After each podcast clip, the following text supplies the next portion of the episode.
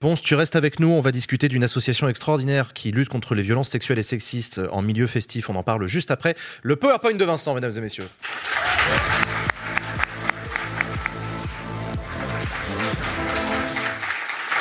Bonsoir. Salut Vincent. Salut Vincent. Salut. Salut, salut. Bonjour. En régie, je crois qu'ils sont, je crois qu'ils ont le PowerPoint de leur côté, donc euh, Très on va bien. pouvoir y aller. Oh hein. waouh, waouh, merci pour votre patience.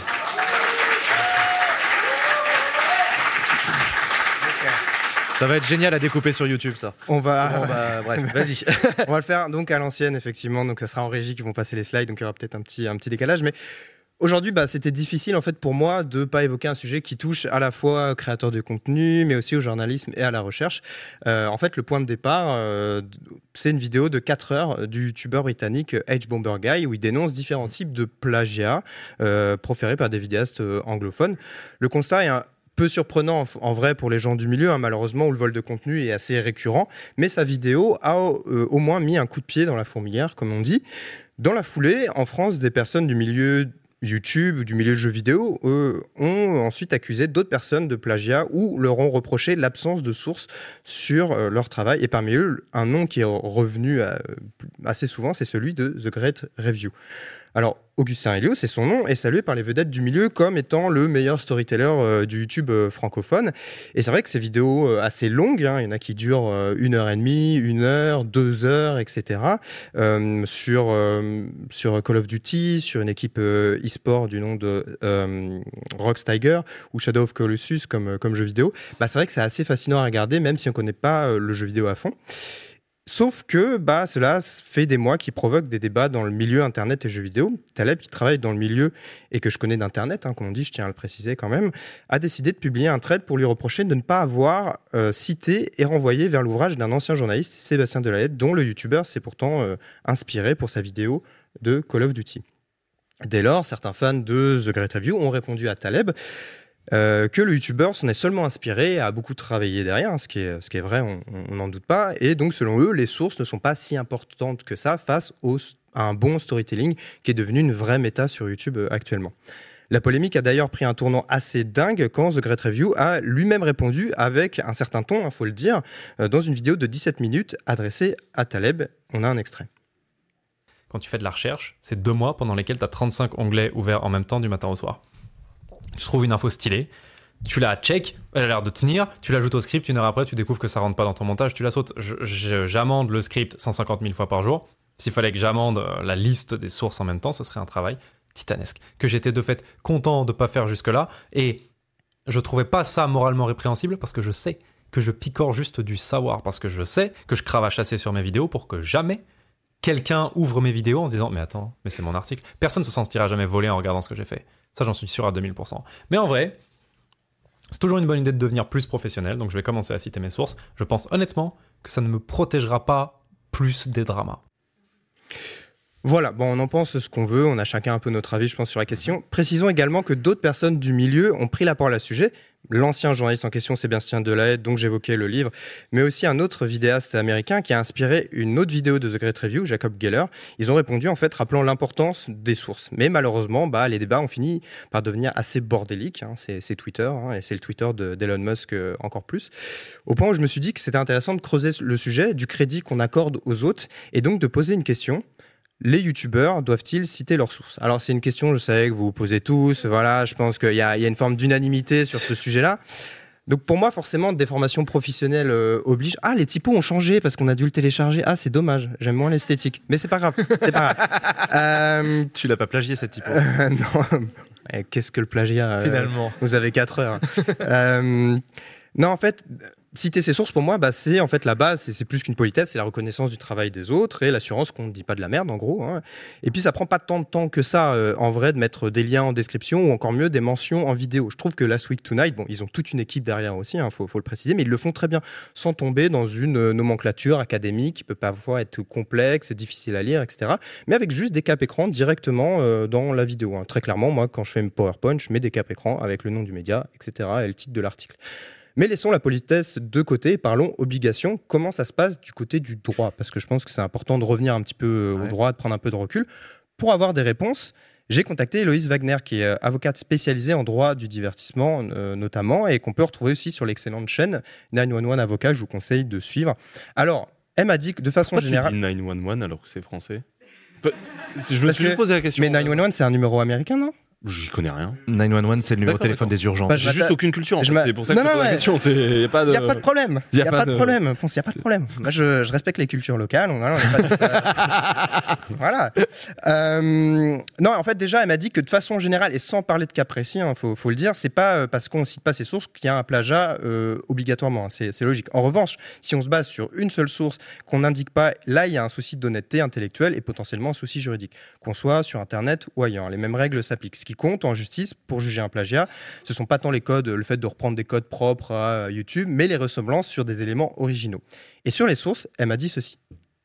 Il n'y a pas de texte de loi qui prévoit tel quel citer vos sources. Il y a euh, l'exception de courte citation, en revanche, qui prévoit comme condition le fait de bien donner le nom de l'auteur et la source. Après, évidemment que les vidéastes devraient le faire euh, de façon naturelle, ça devrait être la base pour des questions de respect, mais aussi pour des questions de transparence, puisque aujourd'hui, même le plus déterminé des internautes ne peut pas vérifier l'authenticité d'absolument tout ce qu'il dit. C'est pas possible en fait, il n'y a, pas le temps pour ça. Donc euh, la moindre des choses, à mon sens, c'est de faciliter la tâche de ceux qui veulent le faire, euh, et donc de leur montrer, en partageant les sources, qu'il y a eu un, un travail sérieux euh, qui a été fait, ou en tout cas une volonté de travail sérieux. Et cette transparence-là, en partageant les sources, bah, ça va favoriser justement euh, de la confiance. Et ce mot de confiance, il est super important, et va, on va y revenir après, mais ça m'a rappelé un passage de- du live de- du streamer Cassandre qui réagissait aussi à la vidéo de Edge Bomber Guy, et il a dit quelque chose de très très important sur la figure des youtubeurs. quoi qu'il arrive, la réalité, c'est que le public a cette illusion d'authenticité avec un youtubeur qui fait tout lui-même, et les youtubeurs en jouent énormément. En jouent énormément parce que du coup, quelqu'un comme Illuminati, qui est cité là par Edge Bomber Guy, si elle ne dit pas qu'elle cite une source, comme elle est youtubeuse, le public va partir du principe que c'est elle qui l'a écrit. Parce que on est matrixé par la personnalisation des youtubeurs, par le côté ils font tout, ils savent tout, ils sont tellement intelligents, etc. etc. Donc c'est aussi ça en fait. C'est que cette question du plagiat le fait de- de s'attribuer des trucs entiers qu'elle n'a pas fait, c'est aussi un sous-produit de la façon dont on consomme YouTube.